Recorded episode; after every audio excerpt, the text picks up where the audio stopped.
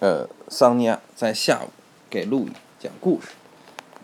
哎，可是倒我走不是桑桑尼亚呀，桑尼亚在下午给路易，不是，你现在假装没事儿，你就嗯，说，很久很久以前，嗯在一座深山里，嗯住着一位老爷爷和老奶奶。老爷爷每天去种地，老奶奶在家做家务，嗯一直生活很美满。老爷爷种地的时候呢，经常会碰见一只特别特别坏的狸猫。哦，这个狸猫啊，经常唱着歌谣来到老爷爷耕地的地嗯方，说：“瘸子，瘸子，一瘸一拐；瘸子，瘸子，一瘸一拐。嗯，老爷爷是瘸子吗？”因为老爷爷年纪大嘛，哦、走路走的不是很稳哦嘛。啊，嗯，然后狸猫每天来讽刺爷爷，然后那个影响爷爷干活嘛。哦爷爷很生气。终于有一天，爷爷设下了一个圈套，嗯把这只狸猫给抓住了。哦，打算回家那个收拾收拾它，就是报仇嘛。嗯。然后老爷爷呢，把狸猫带回了家，四条腿捆在一起，放在厨房里头。嗯。然后跟老奶奶说，一定要看好这只狡猾的狸猫啊哈！我现在去卖大米。嗯。我把大米卖完了回来，我就要收拾它。嗯。老奶奶说：“好的，好的。”然后呢，老奶奶开始在家做家务呀，收拾收拾这儿，收拾收拾那儿。狸猫就开始流下了眼泪，哭唧唧地对奶奶说：“老奶奶，老奶奶，你的心眼儿最好了，你把我放了吧，我帮你做家务，报答你。老奶奶说：“我才不会信狸猫说的话呢。这时候狸猫又说了：“说老奶奶，老奶奶，求求你相信我吧，你放了我，我给你做祖传的馒头，我们家的馒头吃完了可以长生不老的，也可以留给爷爷吃。”老奶奶一听，嗯，这对我们俩很有帮助。昨天我刚老奶奶就答应了，就把绳子解开了呀。哦狸猫就说：“啊，老奶奶，老奶奶，我来帮你捶面粉吧。”啊，就拿起了木棒去捶面粉。这时候呢，在老奶奶弯腰拿面粉的时候，狸猫忽然一下子跳起来，挥起了木棒，一下子打在老奶奶头上，啊把老奶奶给打倒了。啊，打倒这了样之后，狸猫把奶奶做成了一锅汤。啊，穿上了老奶奶的衣服，在家又唱又跳，叫你们抓我，叫你们绑着我，我一定会报复的。嗯这时候呢，她不是扮成了老奶奶嘛，很像。哦，老爷爷回来之后呢，他非常热情地端出了这碗汤，其实煮的是老奶奶嘛。哦，老爷爷吃着吃着汤就觉得不太对，再一回头呢，只剩下老奶奶的衣服了。哦，狸猫已经跑了。这时候，在厨房的灶台里面发现了一堆白骨，原来老奶奶已经被狸猫给残杀了。哦老爷爷泣不成声，太难过了。哎呀，我真是不应该让奶奶看着他呀，怎么有这样的结果呀？特别后悔。这时候呢，村里有一只小兔子，一直以来都受到老爷爷和老奶奶的照顾。他心里觉得自己就像老爷爷和老奶奶的儿子一样。正当他今天来看望老爷爷的时候，发现老爷爷在哭，小兔子就问了：“哎呀，老爷爷是怎么回事儿啊？”老爷爷就把这个事儿从头到尾给他讲了一遍。哦，小兔子一听，暗下决心，跟爷爷说：“爷爷，你放心吧，我去帮你报仇。第二天，小兔子上山去砍柴，嗯专门挑那种哈长着花花草草美丽的地方。他就知道狸猫会在这片田野上玩耍，然后正好这个时候看到了狸猫。狸猫呢，也有很轻浮这个狸猫哈，看见小兔子，就去瞧气小兔子。嗯小兔子呀，小兔子，你在干什么呀？兔子一回头，看见是狸猫，心想，现在就开始吧。哦，然后兔子回头说：“哎呀，狸猫大哥呀，我正在砍柴呢。嗯今天呢，我想砍又多又厚的柴火回去，要做一锅最好吃的东西。哦，狸猫大哥，你要不要跟我一起砍柴呀？”啊，狸猫一想，哎，可以占到便宜，那我就跟他去砍柴吧。啊两个人砍了一大捆，一人背着一捆，嗯往山下走。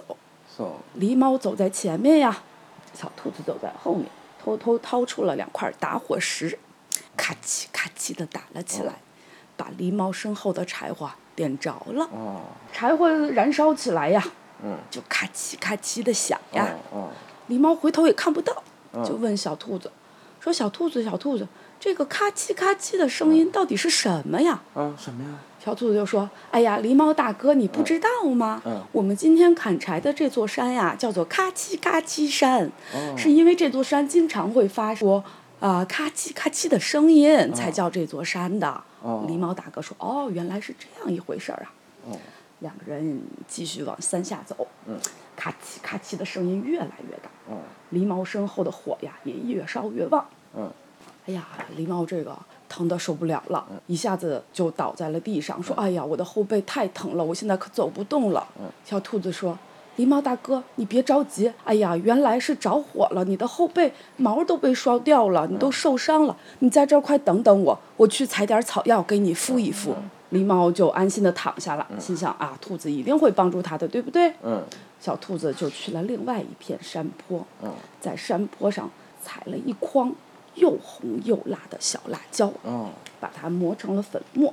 来的时候呢，说狸猫大哥，你快趴好哈，我帮你涂点药，一会儿就会好的。我们一起下山，我给你做饭吃。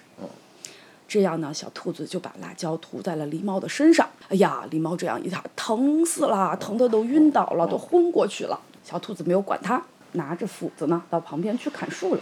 狸猫睡了好久好久才醒过来呀，说：“哎呀，兔子老弟呀，你给我上的这个药到底是什么呀？哎呀，嗯真是太疼了。嗯”兔子说：“你忍耐一下，疼一疼就好了。”这时候狸猫说：“也对，那你现在在干什么呀？”兔子说：“我在砍树，嗯我要坐一艘船去打鱼呀、咱们晚上要做鱼吃。嗯嗯然后狸猫说：“哎呀，那我也想打鱼，我跟你一起去吧。嗯兔子说：“好的，狸猫大哥，你不要着急，你看我在这边已经给你做好了一艘船。嗯原来在砍树之前，兔子已经在树底下藏了一艘泥巴做的船。哦于是两个人，兔子乘着小木船，狸猫乘着泥巴船，两个人划着小桨就进入了河里面哈，去水最深的地方去抓鱼。划着划着船，狸猫的船呀，这泥巴在水里头就化了呀，哎呀，越陷越深，眼看这船就要沉了，狸猫掉进了水里。不知道怎么回事儿，说：“哎呀，快救命呀，救命呀！”兔子这时候呢，赶紧把桨伸出来，说：“狸猫大哥，你不要着急，你快来抓住我的桨，我来救你。嗯然后狸猫向这只桨游过来，兔子一下一下都打在狸猫的头上，说：“狸猫大哥，你快抓住这只桨呀！”嗯嗯，最后，狸猫被打昏了，深深地沉入了湖底。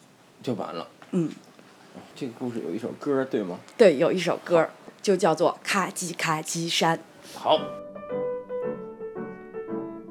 カチカチなるのは何の音カチカチ山だよこの山はたぬきは知らずに先へ行くうさぎは後ろでカチカチカチ这个《咔叽咔叽山》呢，嗯在太宰治改编的这个短篇故事里嗯头呀，它就变成一个另外的样子。哦，嗯，嗯这个故事我觉得就不同从头开始讲了，因为嗯里面对话很丰富哈。嗯嗯它主要的原因呢，就是太宰治来分析说这个嗯兔子哈，嗯这个报复的行为特别狠，嗯然后呢，也有一点儿睚眦必报的这个观念。嗯啊，我们会认为说，毕竟这个狸猫害死了老奶奶嘛，对吧？它死不足惜。嗯但是小兔子报仇的这个方式呢，精确到细节，步步算计。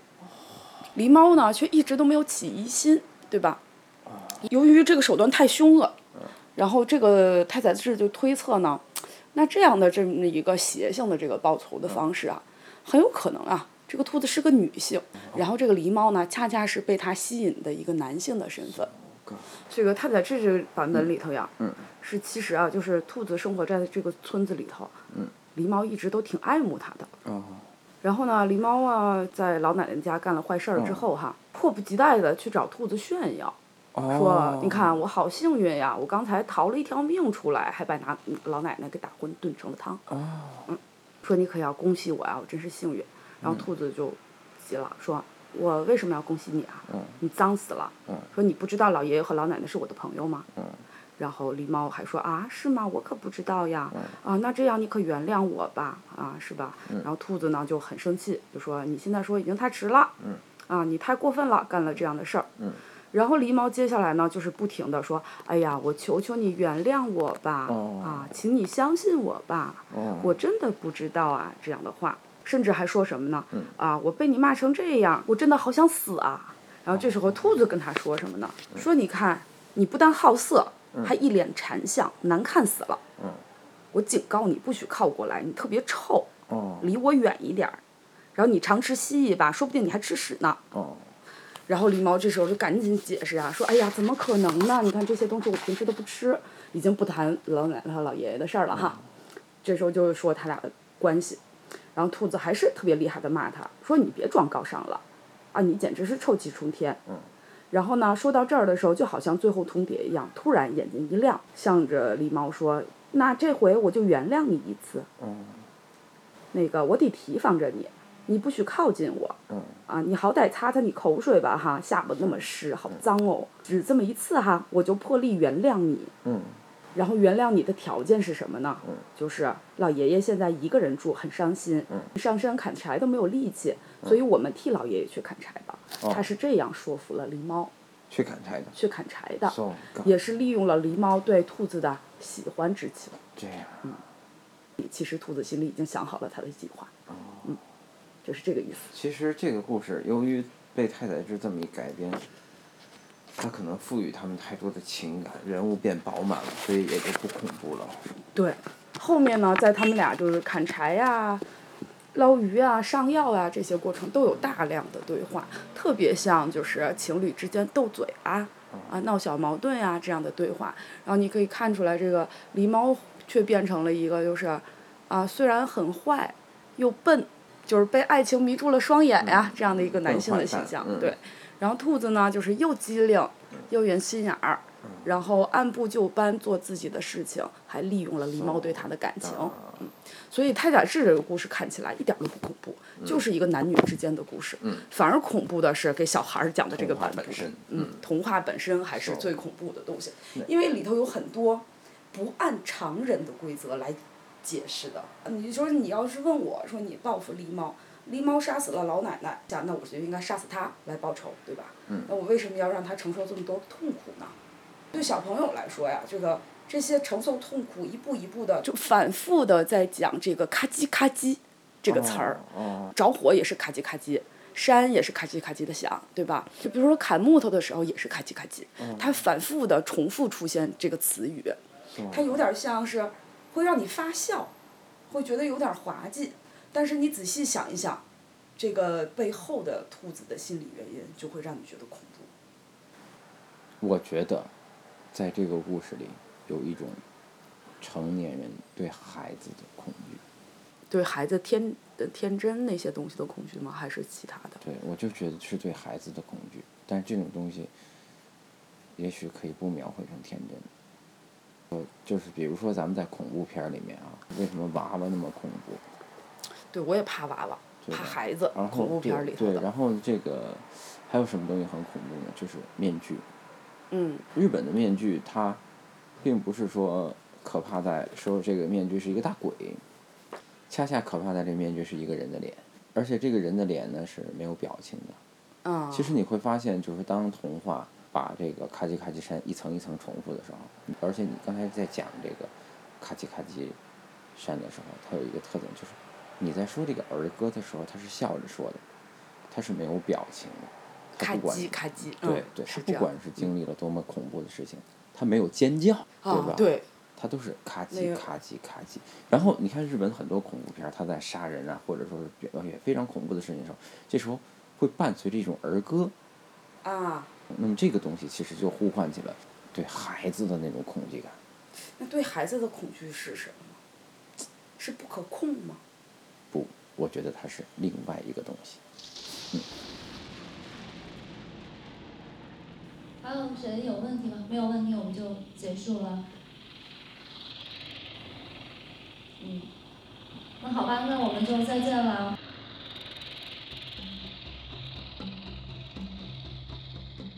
是可以再见了吗？周五，嗯我和陆毅一起去又看了一个电影，嗯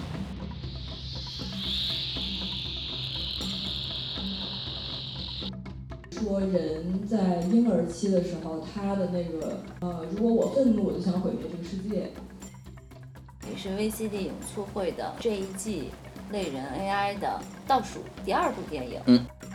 成年人会有一些家用去约束，但是在婴幼儿的时期，他就只会说那铁熊呢，是一个从小很懦弱、能力很差，老被别人欺负哭的一个小孩儿。嗯整个世界会以我的情绪为中心来转。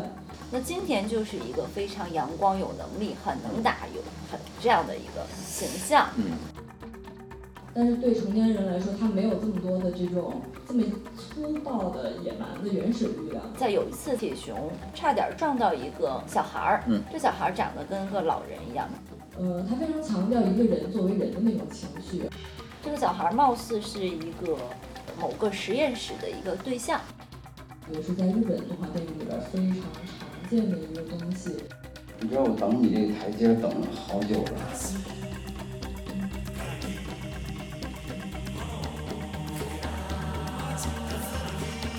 他把少年这个概念和婴儿这个概念开始对立起来了。那么由于这个铁熊和他的这个接触中也受伤了，也被他们带回实验室了。注意，在这个片儿里面，其实邪恶是来自于人的婴儿性，而最后的正义和解决这些东西的正义是来自于人的少年性，而不是那个成年的台所所代表的那种社会性，还有那些政客代表的后社会性。然后呢，铁熊就发生了巨大的变化。在人的婴儿期，人的语言是完全没有形成的，而最终要把人类整个语言文明系统崩塌的是这个婴儿的无意识的情节。变大的一个原因就在于阿基拉。软的东西是一个经常出现的符号。为什么对软的东西我们有一种恐怖害怕的东西？因为它没有形式。阿基拉的这种物质和人的结合之后呢，它可以唤起人的它缺乏一种理性去归纳的形式，最终赋予它们形式的东西，我们发现就是人的少年感。呃非常巨大的一个潜在的能量，所以铁熊一下就变得再也不用金钱来帮助他了，桑尼亚在下午给路易讲故事，叨叨。是一个日本动画片，嗯，叫什么呢？阿基拉，嗯，叫《阿基拉》。